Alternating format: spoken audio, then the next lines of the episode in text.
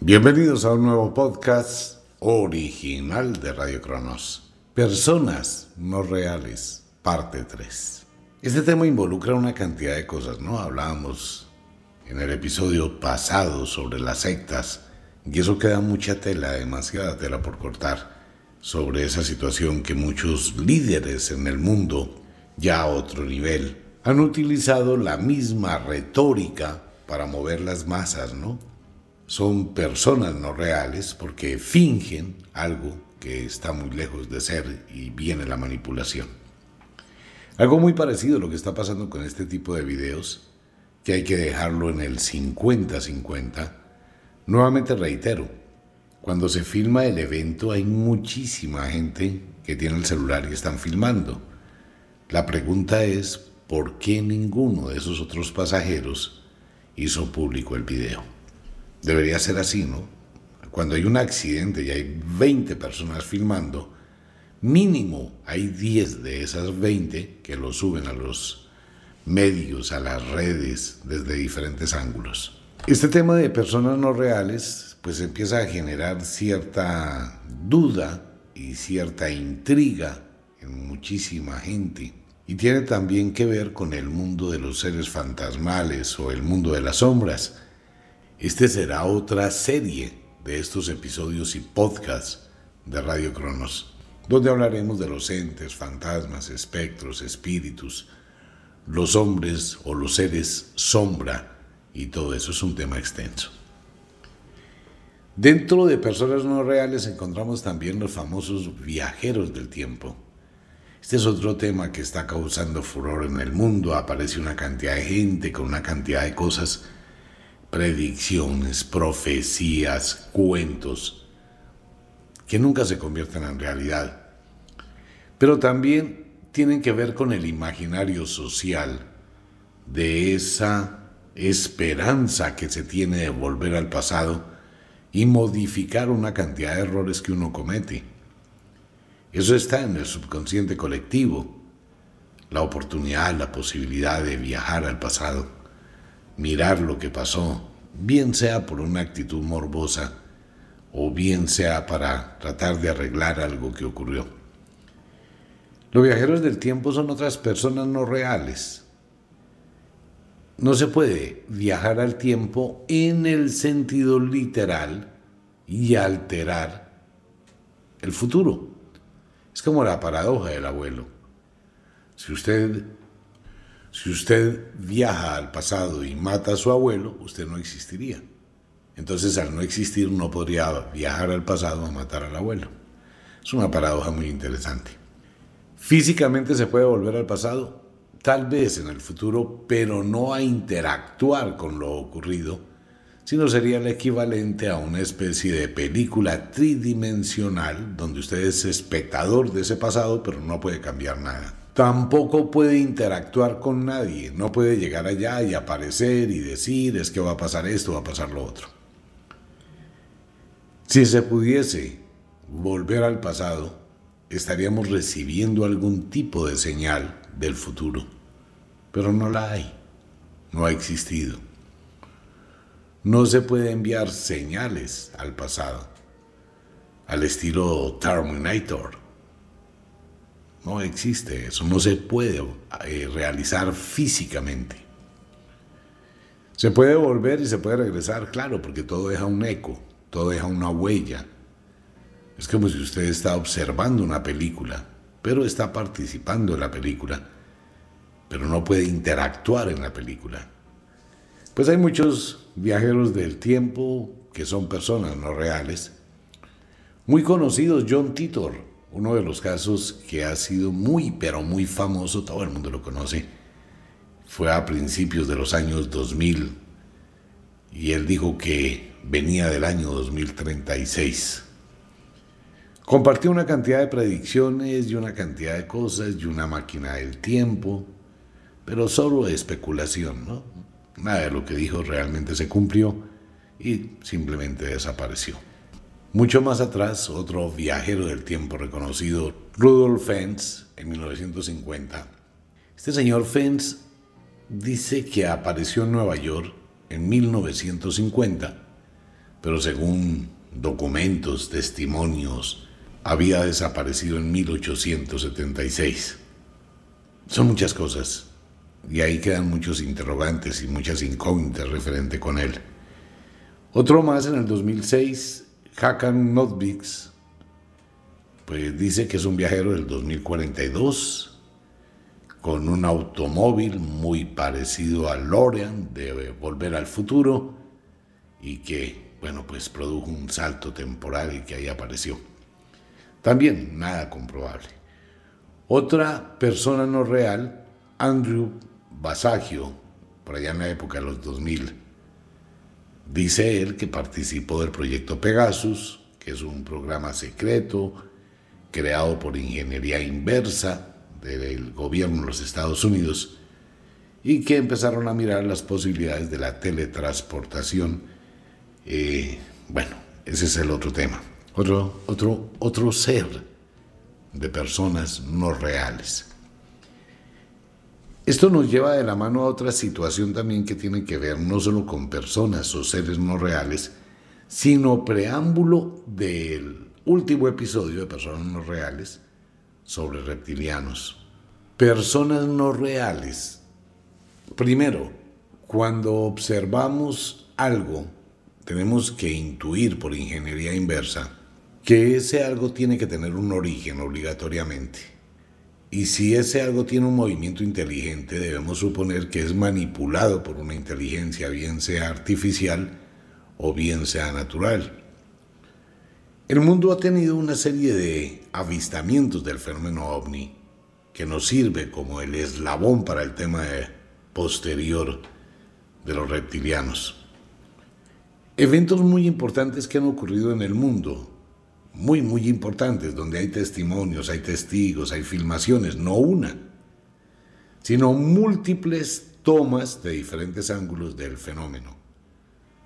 Comprobado. En 1989, uno de los casos más famosos del mundo es el incidente que ocurrió en Voronezh, en Rusia, frente a muchos testigos, incluidos niños. Ellos observaron cómo un objeto lenticular aterriza y de ese objeto salieron extraterrestres. Fueron vistos por múltiples testigos. Tanto es así que los niños de forma independiente dibujaron exactamente lo mismo, igual los adultos.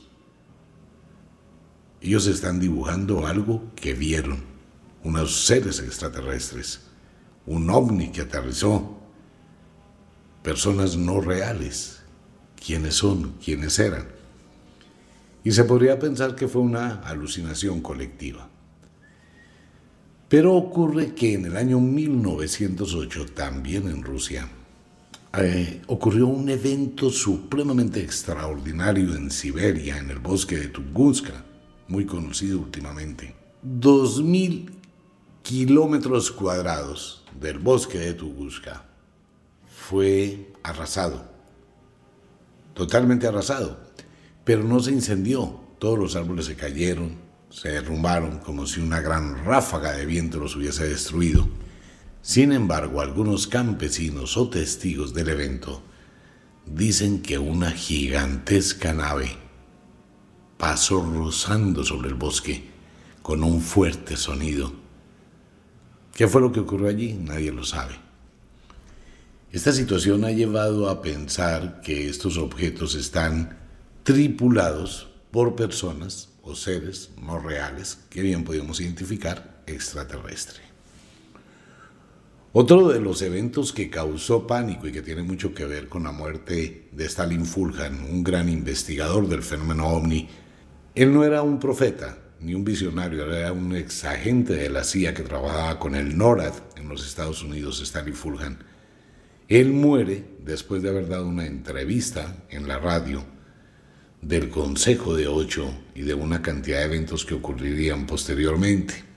Stalin Fulhan da la entrevista en el mes de octubre, en el 2010, y muere en diciembre de una extraña enfermedad que le aparece y lo destruye en tan solo 10 días un cáncer de páncreas. Pero en la entrevista y en el libro, Revelaciones, él deja escrito que al siguiente año se van a presentar una serie de avistamientos ovni, uno de ellos en Jerusalén. Eso lo dice Stanley Fulgan en octubre, antes de morir. ¿Y qué ocurrió? Tal como lo dijo y en el lugar en que lo dijo, a comienzos del 2011 se informa de un avistamiento que mucha gente lo debe tener en la retina y en la imaginación, un ovni espectacularmente gigantesco sobre el templo en Jerusalén, el monte del templo en Jerusalén, una esfera que desciende, se sostiene, alumbra, hace varios destellos para llamar la atención, da el tiempo suficiente para que miles, no una, miles de personas lo graben con sus teléfonos. No una, miles de personas. Hay muchísimos videos de, diferentes ángulos de ese objeto, el cual posteriormente en un destello se eleva otra vez. Eso lo dijo Stalin Fulgan. De en adelante pasa también el ovni piramidal que aparece en Rusia y otros ovnis que fueron predichos por Stalin Fulgan pero no como una profecía ni una predicción oracular, sino porque él era intermediario entre los humanos y los extraterrestres. Es tan importante la historia de él que la han ido borrando lentamente de la red de Internet. Ya es muy poco lo que existe. Quienes puedan escuchar la entrevista es fabulosa. La entrevista que le hicieron, la primera parte porque la segunda nunca llegó, sobre el fenómeno ovni y el Consejo de Ocho y lo que iba a pasar en el mundo que efectivamente está ocurriendo. Persona no real, pues ahí está. Después empezaron a decir que estaba enfermo, que estaba loco, que todo eso era carreta. Pues después empezaron a decir que estaba loco, que estaba enfermo, que todo eso era carreta, que no existió y lo han ido opacando, lo han ido silenciando. Uno de los incidentes que llamó mucho la atención y que generó también la apertura del proyecto Libro Azul de los Estados Unidos fue lo que ocurrió en 1952, cuando no uno, sino delante de todo el mundo en Washington, D.C., múltiples objetos voladores, múltiples, no uno, varios, muchos, cuántos nadie sabe, aparecieron en los radares y fueron avistados visualmente por la gente en la calle. Hay algunas fotos que fueron, hay algunas fotografías que fueron totalmente guardadas de ese acontecimiento. Estos objetos voladores que fueron vistos por la gente y por el radar, pues hicieron que una serie de aviones salieran a mirar qué era, aviones de combate. Y esto fue difundido ampliamente por los medios de comunicación unos años después del caso de Roosevelt, que tiene mucho, mucho que ver con esto. El avistamiento de Redlands-Ham Forest en 1980, que ocurrió en la base de la Real Fuerza Aérea en el Reino Unido, en Inglaterra, también pasó algo muy similar. Un grupo de militares personas que estaban, ejército que estaba, empezaron a mirar que cerca de la base de la Real Fuerza Aérea, la RAF, en un bosque, estaban luces extrañas y objetos extraños y empezaron a ir a investigar y eso se prestó para una cantidad de cosas impresionantes se abrió una de las más grandes investigaciones del fenómeno ovni en la RAF y todo eso quedó en el silencio. Algunos militares que lograron hablar muchos años después y posteriormente dijeron haber visto a seres extraterrestres descender de esas naves en el bosque y se logró recuperar algún tipo de objeto que no pertenece al planeta Tierra ni a los humanos. Sin embargo, eso quedó oculto en Bélgica, en Bélgica entre 1989 y 1990 no ocurrió durante un día, ni fue una semana, ni fue un avistamiento espontáneo, nada. Fueron meses donde se produjo el avistamiento más grande de triángulos luminosos sobre el cielo de Bélgica. Tanto así que se pensó que era una invasión total. Y esto todo el mundo lo vio, la gente los veía, los medios, absolutamente todo, y se llegó a pensar que era una invasión extraterrestre. Fueron muchos meses de avistamientos sobre el cielo de Bélgica, más hacia las noches situación que tiene mucho parecido con lo que pasó en España con los ovnis de humo, ¿no? provenientes del planeta humo, hace muchos años. Y tiene mucho que ver también con lo que se vio en el gran apagón de Nueva York, cuando desde Canadá hasta Nuevo México, en la estación de Siracusa, todo Estados Unidos quedó en obscuridad 12 horas exactas. La revista Times publicó fotografías de ovnis sobrevolando Estados Unidos en la noche.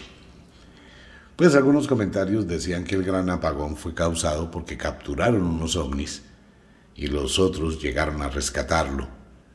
Interesante el tema, sin embargo hasta el día de hoy no existe una explicación real cómo se fue la luz en todo Estados Unidos.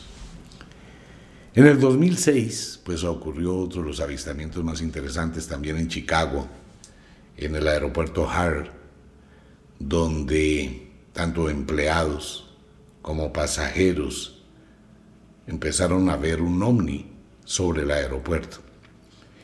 El controlador aéreo, el que está en la torre dirigiendo aviones, fue avisado por un grupo de mecánicos o auxiliares de vuelo que estaban en tierra que sobre la torre existía un ovni, una extraña luz. Los aviones automáticamente fueron alejados sin autorización ni para despegar ni para aterrizar. El controlador de torre salió y pudo observar plenamente el ovni. Tiene unos documentos muy interesantes sobre ese avistamiento. En el año 2004, es como para tener un poquito de recordación, en México pues se reportaron una serie de avistamientos en Ciudad de México y otras, otros lugares cercanos. Mire, a partir del año 2004, en México, todos los días, no hay un día donde no haya un reporte fílmico de un avistamiento ovni. Allí existe uno de los grandes ufólogos, el gran periodista Maussan, quien se ha dedicado toda la vida apasionadamente a observar este tipo de fenomenología y darle alguna explicación, igual de lo que pasa en el volcán Popocatépetl, con esta cantidad de ovnis que ingresan al cráter, salen del cráter y que tienen muchísimo que ver con lo que está ocurriendo en el mundo. Entonces en México se ha convertido en un sitio supremamente importante de avistamientos del fenómeno ovni. En el 2014, muchos de ustedes recuerdan, y se ha hecho mucho programa en televisión sobre ello, que fue una serie de avistamientos de la Fuerza Aérea Chilena que fueron captados por los pilotos de la Fuerza Aérea. No eran personas que no pudiesen identificar una aeronave, eran pilotos. El piloto, a través de su conocimiento aeronáutico, y al estar desplazándose siempre en el cielo, desarrolla una capacidad increíble de visualización, porque la visualización en el espacio es totalmente diferente a la visualización sobre la superficie terrestre. Pues ¿qué sucedió? Que los pilotos observaron todos una cantidad de naves, no una sola vez, ha ocurrido muchas veces, a tal punto de ver a ovnis aterrizar, no uno, sino varios, en un punto específico de Chile. Sin embargo, ese tipo de documentación y la experiencia de los pilotos, pues les prohibieron hablar, indudablemente. Y esto, pues, ha generado esa cantidad de cosas que han ido pasando increíblemente y que uno dice, bueno, ¿qué es lo que pasó ahí? ¿Qué es lo que sucedió con estos seres? Si existe este tipo de eventos y este tipo de naves, sin contar más de 15.000 informes que no tienen explicación científica, a pesar que Estados Unidos ha hecho una gran reserva y se ha limitado a un tipo de eventos muy, muy, muy pequeños. La cantidad de fenómenos que han ocurrido desde el año, la cantidad de informes que han ocurrido desde el año 1492, cuando Cristóbal Colón pierde la cuarta carabela. Eso es lo que mucha gente no sabe, pero debería investigar. La cuarta carabela que venía, no eran tres, eran cuatro, llamada probablemente San José. Cristóbal Colón dejó en su bitácora cómo esa cuarta carabela se esfumó ante sus ojos, envuelta en una serie de luces en el mar del diablo, antes de llegar a la isla de San Salvador, o, como era su nombre original al cual debe regresar, Guanajaní. Así se llamaba la isla de San Salvador, Guanajaní, un lindo nombre. Y bueno, la cuarta carabela se desapareció, igual Cristóbal Colón. Después se confundió en su viaje de regreso, lo dejó escrito en su bitácora, en el Triángulo de las Bermudas, pero ese es otro tema. Y tenemos el incidente del caso Roosevelt, que es muy conocido por todo el mundo en 1947. Se supone que ese ovni pertenecía a lo que trajo Estados Unidos de la Segunda Guerra Mundial, algún tipo de investigación que estaba realizando Alemania. De hecho, hay muchísimas fotografías, videos del avance tecnológico de, los alemanes con algún tipo de ingeniería inversa sobre el fenómeno ovni.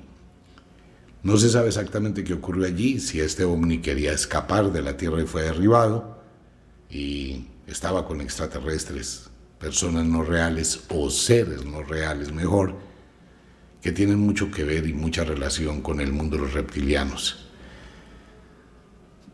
A diferencia del otro contexto, existen documentos y existen avistamientos y mucha gente, el común, ha logrado grabar avistamientos del fenómeno ovni.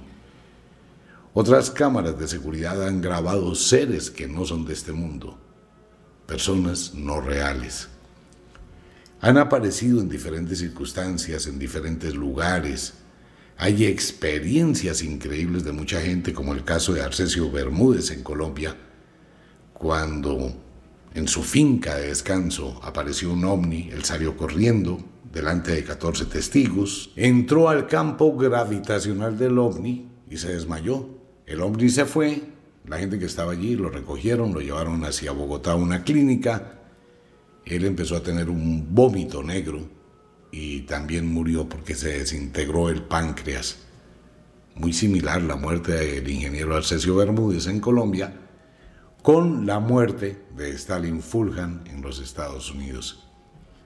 Y de ahí para abajo hay una cantidad de testimonios, de historias, el campesino de Tenjo, en Colombia, que supuestamente fue llevado por una nave intraterrena hasta Pitalito Huila. Puede que el evento haya sido real, solo que después lo disfrazó de una cantidad de cosas.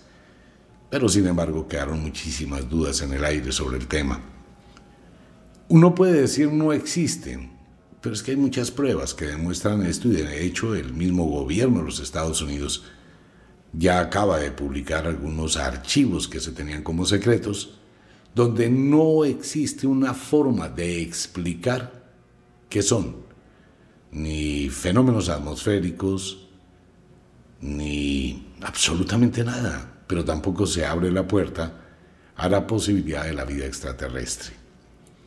Sin embargo, si podemos mirar un poquito la historia de la humanidad, y podemos viajar a culturas más antiguas, tendríamos que hablar de seres.